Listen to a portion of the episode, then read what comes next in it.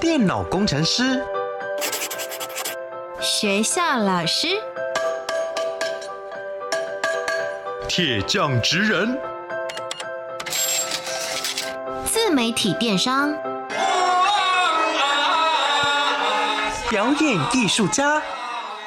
你的未来想做什么？三百六十五行职场技能，职人带你一窥职场内幕。开箱职人吧，Ladies and gentlemen，各位学弟学妹们，欢迎来到开箱职人吧，我是你们的学姐屠洁。今天节目当中呢，要为大家来开箱的这一个职业。我觉得会是一般人没有办法踏进的工作领域范围，可是你一生当中一定会接触到这个职业几次的机会。我们先来听听今天要跟我们分享的 Heidi 学姐的声音。各位学弟学妹们，大家好，我是 Heidi。Heidi 学姐究竟在做什么样子的职业呢？三个职场关键字，学弟妹们，我们一起来猜猜看。Master 职人 Key Words。首先，第一个职场关键字是需要穿制服。哇，必须诚实的说，图杰学姐，我本人呢，从高中之后就没有什么机会穿制服了。但是海底学姐，你工作的时候是必须要穿的。是的，工作的时候全程都要穿制服。穿着制服的原因是因为这算是一个门面吗？或是一种荣誉感？嗯，我个人认为它是一个专业的代表和象征。当然，门面也有关系。首先，第一个需要穿着制服。那么，第二个职场关键字是我的工作场所有很多的面板和按钮。所以，刚刚有提到了，你们这个工作非常需要专业，其中一个部分就是要看懂这些面板跟按钮。一定的，一定的，训练的过程是很严谨的。所以，这些操作的内容全部都是中文、英文。都是英文哦，所以第二个职场关键字，除了可能工作当中比较复杂，需要处理很多资讯之外呢，你的语言能力要还不错才行。是的，语言能力一定要足够。最后一个职场关键字是什么呢？工作的时候可以看到很多的美景。哇，前面两个讲到的都是专业的部分，第三个听起来好像蛮让人羡慕的。这个的确是我们这一个行业最大的优势。嗯，其他的行业或者甚至其他工作的伙伴，不见得能够享有这点小小的特权。有了三个职场关键字后，学弟妹们，你们有猜到到底 Heidi 学姐做的是什么样子的职业吗？请学姐帮我们揭晓。我目前任职于国际航空公司，担任正机师的职务，也就是各位俗称的机长。是的，今天邀请到了海底学姐来到节目当中，其实我本人是非常非常兴奋的。必须要讲，我觉得这个职业是非常有性别刻板印象的，很多人都会想到。机师或是机长的时候，第一个会想到说，好像男生比较多一些些。但今天请到 Heidi 学姐来到节目当中，我们要告诉大家的是，不论在什么样子的职场当中，只要你愿意，性别绝对不会是你的阻碍，你能够一样表现得非常非常好。今天我们就一起来揭开航空业的秘密，到底机长在做些什么呢？职人百科 menu，大家好，我是 Heidi。我是一位国际航空公司的正机师，也就是大家俗称的机长。女性的机师比较少见，全台湾大约不到百分之五。机师的工作需要绝对的专业性、责任感以及高度的抗压性，能够在不同的天候状况下安全地完成任务。这带给我很高的成就感。简单的来说，飞行就是在有限的规范里。进行无限的应用。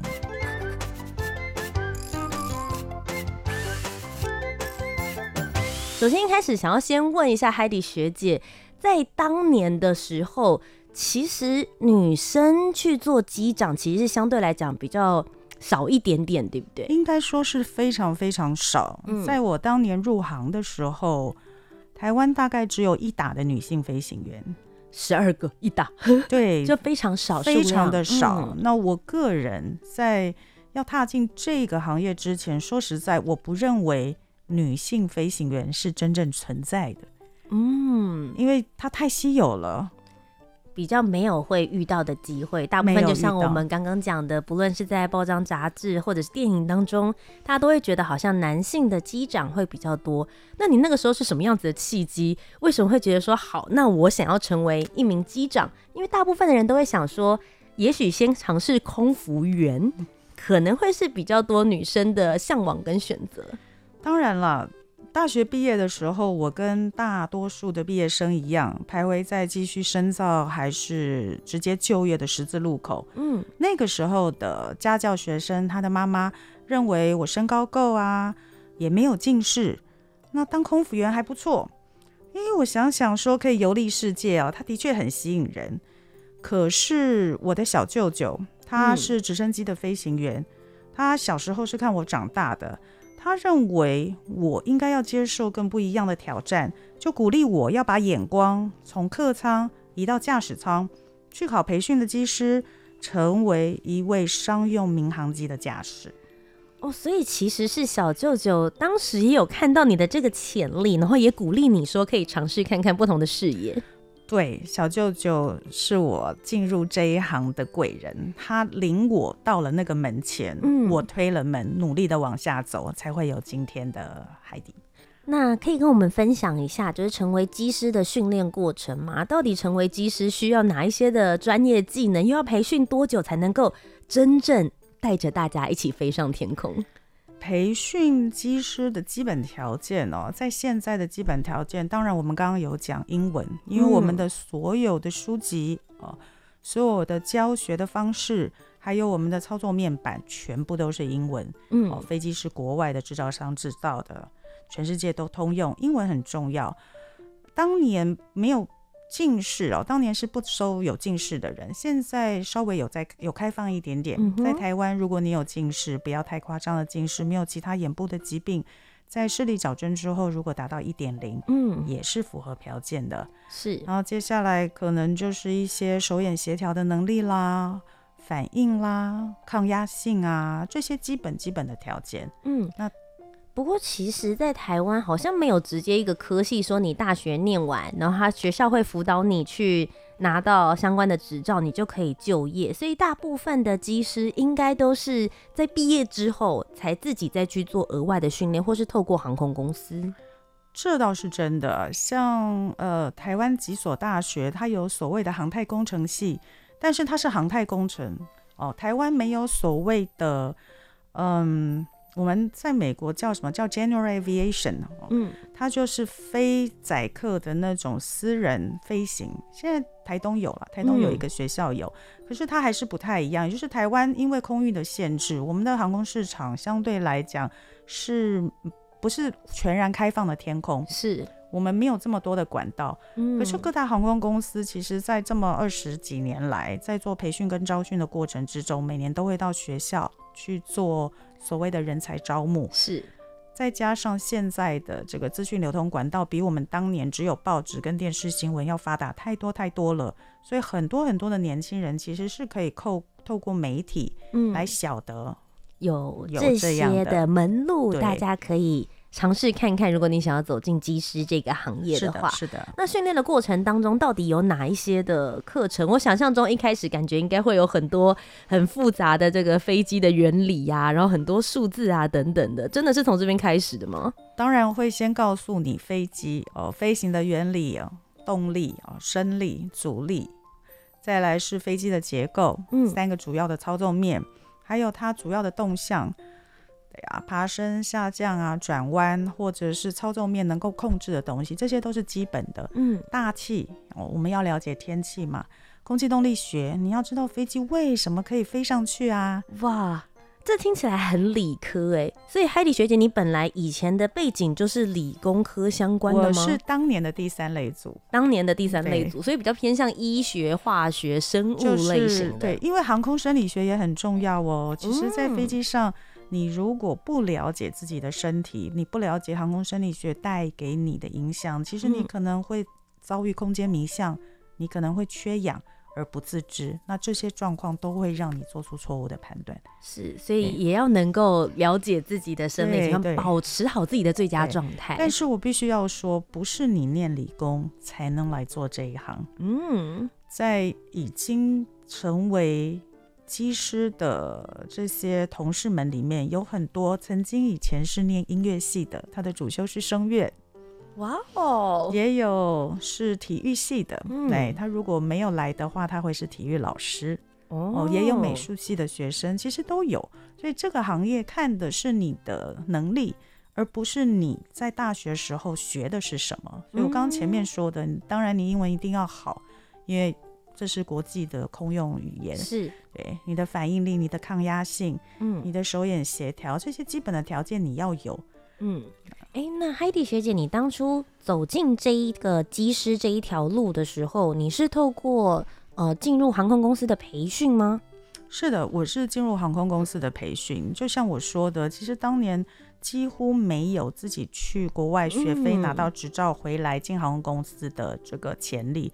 当然，在我进航空公司的那个年代，已经有少数几位很幸运的进来了。航空公司培训是目前呢、哦。这个年轻人想要进入航空公司成为机师的一个主流的管道是，撇除另外一个就是你先进入空军成为空军的飞行员，哦，你会飞了之后，等你从空军退伍了再进入航空公司，主要的管道是这两个。OK，所以这也是一种可能性，等于是你已经有具备了技能，然后才进到航空公司里面来进行服务。对，但是军方跟民用航空的确是两个不一样的领域，领域一个是你要出去战斗的，嗯，我们这边不是，我们不是战斗，对，我们是安全导向，对，在保护所有旅客的安全。是的，是的。哎，那很好奇，像这样子的培训，通常大概要花几年的时间？当初我们送出国的时候，我是在美国受的训，嗯，在美国的受训期间将近一年，一年左右。一年，对，民航局的基本要求当年是三百个小时，然后有不同机型的基本需求，就是要达到它的基本需求，大概一年的时间回台湾。进入台湾之后，航空公司要再进行对于航空公司的了解。还有你的任务职掌的分派、基础的学养的训练，嗯，再去到专业特定的机型来做，大概时间是要费时再一年的时间。OK，所以总共是两年左右，差不多是两年的时间，才有机会真的走进驾驶舱里面。嗯，应该说你才能够成为一个可以担任机师职务的飞行员，要不然之前其实你只是在受训。嗯对，OK，就是没有办法成为工作的一部分。那时候等于是还在实习的阶段的那种感觉。对，我们应该说你已经上飞机了，嗯，因为你不上飞机你不会做，没办法学。嗯，但是你只是实习生，对，你的那个头衔虽然外表看起来是一样的，但是你的身份是不一样的。很好奇，Heidi 学姐还记得你人生第一次飞上天空的那个感觉吗？哇，天哪，当然记得啊！因为我小时候在搭飞机的时候，就会很好奇，会喜欢坐在窗边看飞机翅膀的变化。嗯。哦，翅膀是会变化的，可能很多人根本没有注意到这一点。那我也喜欢穿过云层那种腾云驾雾感。当然哦，闭上眼睛感受飞机移动的那种感觉，还有起飞前。推足马力那种贴背感啊，那种感觉这一辈子都不会忘。小小时候我也会拿纸笔记录飞机开始移动的时间、嗯、起飞的时间和落地的时间。所以当开始飞行的时候，这所有当时只能隔着窗户看到的景象，跟闭上眼睛的感受，全部都幻化成真实的那种手中能够操控的感觉，真的很不一样。那第一次上飞机是可以小飞机，我可以摸到那个飞机的金属蒙皮，大家应该这辈子都没有做过这种事情，那个印象不会忘，真的不会忘。那驾驶舱小小的，一整片的仪表和面板，眼花缭乱，但是都不能出错哦。书上教你的东西，你通通都要记得。准备好，启动引擎，飞机就开始震动了哦。嗯，螺旋桨转动，引擎的隆隆声。双脚松开刹车，加一点点油门，飞机就会开始移动。你可能没有办法想象，我们在地上开车的时候，你是手握着方向盘，或者骑车的时候，你是抓着你的把手让，让让转向，然后让你的这个交通工具转向。嗯、在地上啊，小飞机的飞机转向靠的是你的双脚。哦，它是双脚去踩你的舵，控制它的方向，飞机就会转向。这多新鲜啊！我相信是各位没有办法想象的。嗯。所以对你来说，有一点梦想成真的那一刹那的感觉。它是，它就像各位不曾幻想过的事情，它突然之间真实的来到你眼前。然后，尤其是当你自己在飞机速度达到之后，自己带着操纵感把飞机升空，你的屁股会知道你离地了，嗯、跟别人。告诉你，对，跟别人操控你，嗯、然后你离地的那个感觉真的是太不同，那太奇妙了，这辈子都不会忘记。就是所有的一切，你是掌握在自己的手中，然后带着自己跟着飞机一起，然后我们一起飞上天。那个时候，应该说，你觉得自己心跳都停了的那个感觉，嗯、好特别，好特别。学弟妹们知道吗？就是海迪学姐现在一面在讲的时候，我觉得我都可以看到她脸上的那一种兴奋感，跟仿佛真的回到第一天，然后升空，真的就是梦想成真，然后一切都变得很真实，但又觉得很像以前的梦境实现的感觉。起飞是一个，然后你要能够把飞机落下来啊，更是一个极大的挑战，因为那是违反空气动力学的原理的，那是。大家可能看过大型的鸟类降落，它也是要拍翅膀，可是要增加阻力。嗯、你看它起飞，它飞起来的方向跟它落地的时候那个感觉不一样。其实飞机就是仿效鸟来进行机械的操作，让它可以升空降落。所以降落是我们这个行业里面最难的一个 parts，最难的一个部分，嗯、因为它风险最高。也是第一次，你知道你自己把飞机带离到天上，在上面绕了一圈之后，你要按照指示，按照你书上所学的，把飞机降落在地上啊！天哪，没有办法忘记的。就算现在飞了这么多次，这么多年，还是没有办法忘记那个第一次。哦，我真的完全可以从你的不论是表情还是声音，感觉到。你真的很喜欢这件事情，然后你也很热爱你的工作。那这边是不是可以请 Heidi 学姐带着我们一起跟着你上班？我们今天来解密一个一日机长的工作，分享一下，当你从早上起来之后，接着有飞行任务，你们大概会做哪一些的工作内容？SOP 又是怎么样来维护大家的安全的？好，在每一趟飞行任务前哦，至少十个小时。机师都要妥善安排自己的休息时间，储备体力和精神，迎接即将到来的飞行任务。出门前要确定必备的证照啊、手电筒啊这些东西都要带齐。当然，服装仪容也是要注意嘛。我们、欸、我想偷问，为什么要带手电筒？这个是 规定的装备之一。机师要带着手电筒，我们要检查飞机。OK。检查飞机，你要拿手电筒，晚上的时候你才能看得到机身的各个结构啊。哦，所以你们不只是机驾驶舱里面，你们连外面的机身，你们也都必须要来。是的，是的，是的。在在飞行前，其实那个是所谓的准备任务的其中一项。对，我们要确保飞机在外面我们能观察到的部分是没有所谓的缺损，哦、或者是有其他的状况的。是，对，好。那么好啦，准备啦，出门。到上机前呢，我们要详细阅读飞航相关文件，注意的天气状况。那向同班机所谓的组员进行飞行简报，提醒他们注意事项。那上机之后要查核飞航文件哦，确认它的适航状况，检查飞行仪表，输入相关资料。那刚才就有讲，手电筒就是因为其中一位飞行呃机师他要进行机外检查哦，确保飞机的这个。外面的状况没有什么异常，嗯，油已经加完，全体机师都回到驾驶舱，而且准备就绪的时候，我们还会再进行我们的飞行前简报，也就是单纯飞行。刚、嗯、才那个是整趟航程的大简报，这个是比较细节有关飞行的简报。嗯，那么弄好了就会通知客舱，可以请客人登机。是，哎、欸，我想要问一下海迪学姐，因为你刚刚特别提到说全体机师，通常在一台飞机，你们驾驶舱里面会有几位机师一起进行工作？现在的民航机飞机上的标准飞行员是两位，嗯，哎，一位是真机师，一位是副机师。正机师是责任机师哦，但是其实两位机师基本上在除了责任机师要负责之外。两位机师是可以互相这个怎么讲啊？他们是互相配合的，也就是两位机师会做的事情是一样的。嗯、那所以我们刚刚提到的是所有的作业程序还有检查表，你们通通都已经完成了，这样就已经可以准备起飞了吗？客人要上完飞机，嗯、哦，后面的座舱长报告人数、文件到齐，机舱门才可以关闭。我们还要再跟塔台拿到所谓的许可。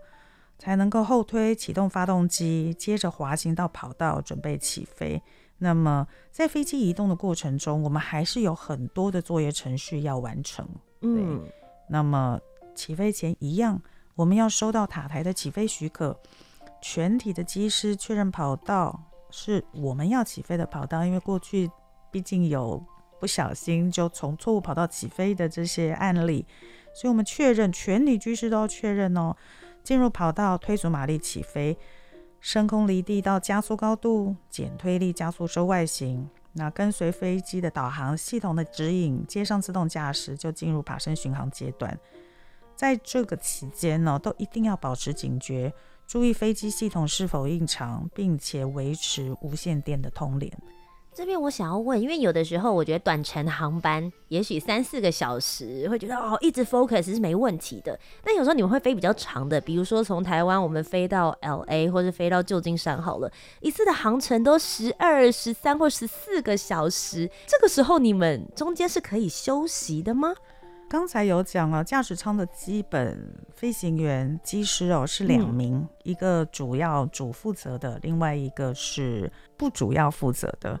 按照飞行时间的长短，也是根据民航法规的规定，我们可以有三个飞行员哦，最长是四个飞行员。OK，您刚提到的去洛杉矶啊，现在去洛杉矶，因为这个喷射气流的关系，所以飞去的时间比较短，嗯，大概十个多小时就会到了，三个人就够了。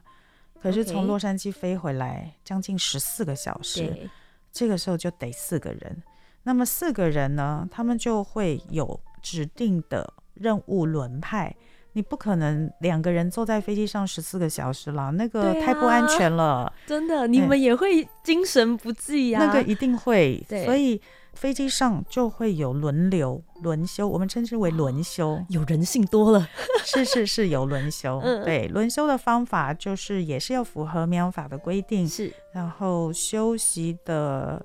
场所也是要符合民航法的规定，飞机上有适当的休息场所。所以起飞之后来到了巡航阶段了，在飞航的过程当中，机长有些什么样子的工作任务吗？巡航阶段哦，有些人会开玩笑说，不是接上自动驾驶就好了吗？是没错啦，听起来好像很简单，但是那段时间我们还是一直要跟各个国家的无线电进行通联。Okay. 我们要随时观察飞机仪表的变化，油量是不是烧太多啦？我今天的巡航空程是不是我预计的，跟飞行计划一样的？是不是可能会遭遇坏气流？是不是前面可能有一个雷雨包？我必须要进行必要的闪让。这些都是我们要做的，所以不是大家想象好像可以翘着脚在前面啜饮着咖啡，吃着点心，这趟航程就这样子过去了，不是这样的。嗯嗯嗯。我们真的是很认真的在做每一件事情。是。那好，接下来要讲到下降，下降进场的准备哦，其实跟起飞前一样，都是一样，我们要准备相关的飞行资料进行简报，然后同时我们要考虑目的地机场的天气状况是不是符合落地的标准。还有剩余的油量是不是足够继续往前行？是我刚刚有讲哦，落地阶段是飞航过程里面相对来讲比较挑战，对，难度比较高的阶段。嗯，对。那这个天气如果不好，狂风暴雨的时候，当然难度就会更高了。是，对。那你做这一份工作到现在为止，哎，它是你的人生第一份工作？对，它是我的第一份，也是唯一的一份，唯一的一份工作。一你一直做下来，然后我们今天在节目当中也可以听得出来，Heidi 学姐真的非常热爱你的工作。你觉得这份工作给你带来最大的成就感是什么？最大的成就感就是每一次能够安全的把旅客哦，飞机也完好的载运到目的地。我觉得小小的成就就是最大的满足。所以我才会这么喜欢这样的工作，而不是我今天做了什么惊天动地的事情。其实，在我们这一行来讲，它其实很简单，对。但是客人很满意，他很安全，我把大家都安全的带到目的地，我顺利完成了公司交付的工作，这就是最好的。其实今天的访问当中，我完全没有感觉到海底学姐对于这一份工作，跟她身为一个女技师，这件性别对她来说有什么样子的差异或者是差别？因为有很多人会想说。呃，全球的女技师其实只占了百分之五左右，意思是在这一行里面有百分之九十五都会是男生的状况之下。但对你来讲，其实你觉得性别这件事情没有造成任何职场上的差异，对不对？嗯，性别这件事情，早年呢、喔，无论是东方或是西方社会，根深蒂固的男主外女主内的观念，是让女性连受高等教育都受限。这个我们大家都知道，嗯、所以我们现在是很幸福的。当年女人、女性是不要外出工作的，因为不太可能会有这个机会。那么慢慢的社会风气转变哦，女性开始进入职场和男性并肩工作。虽说机师是最初男性专属的工作，但是因为台湾在这近三十年有了很大的这个进步跟改变，嗯，亚洲最早出现女性机师的其实是台湾。哦，真的，女性机师的比例在台湾，在整个亚洲哦是高的，有些地方到现在还是不太能接受女性的机师，很少很少，非常的少。嗯、他们可能有少数的几位，他们并没有像我们这边这么的开放。那我要讲的一件事情是，不管是男生或是女生，我们在从事一件行业的时候。我们不是靠性别去征服，因为女性跟男性的差异大概就是生孩子上面是唯一的生理上的差异。嗯。但是在工作这方面，我们不是要靠体力，我们必须不是要靠大肌肉来做，所以我们只要能够把自己的工作做好，我们有跟我讲足够的抗压性，足够的手眼协调，我也足够的细心，这份工作真的不分性别。没有差异。那未来如果有学弟学妹们也想要成为一名机师，或是也想要继续往上升迁，也像 Heidi 学姐一样成名一名机长的话，你有给他们一些什么样子的建议？我会说，把自己准备好，当机会来敲门的时候，好好把握，认真表现，做任何事情都会得心应手。那今天最后的话，我也想要请 Heidi 学姐给学弟妹们一些未来，如果他现在接下来要考大学，或者大学毕业之后，他想要成为一名机师的话，你觉得他们应该要具备什么样子的技能，或是个人特质，会比较成适合成为一名机师，或是走入这个航空产业？嗯，这个行业不看你念什么科系哦。你只要具备有很好的方向感哦，手眼协调的能力好，有敏捷的反应，抗压性要很高，能够做什么事情都坚持不放弃，而且要能够遵守规定哦，不盲从。像这些，我认为都是具备成为机师必要的条件。今天非常谢谢 Heidi 学姐来到开箱职人 BAR 当中，为我们开箱了机师这一个行业。特别她刚刚也有提到了，在这一个行业当中，不分性别，最重要的事情是你准备好自己，培养好你自己的能力。每个人都可以在职场当中发挥自己的长才。今天再一次非常谢谢 Heidi 学姐，谢谢，谢谢，很高兴，学弟学妹们加油哦！那么，各位学弟妹们，以上呢就是我们今天的节目。我们今天就要下课喽。我是你们的学姐屠洁，我们下周节目再见，拜拜。拜拜。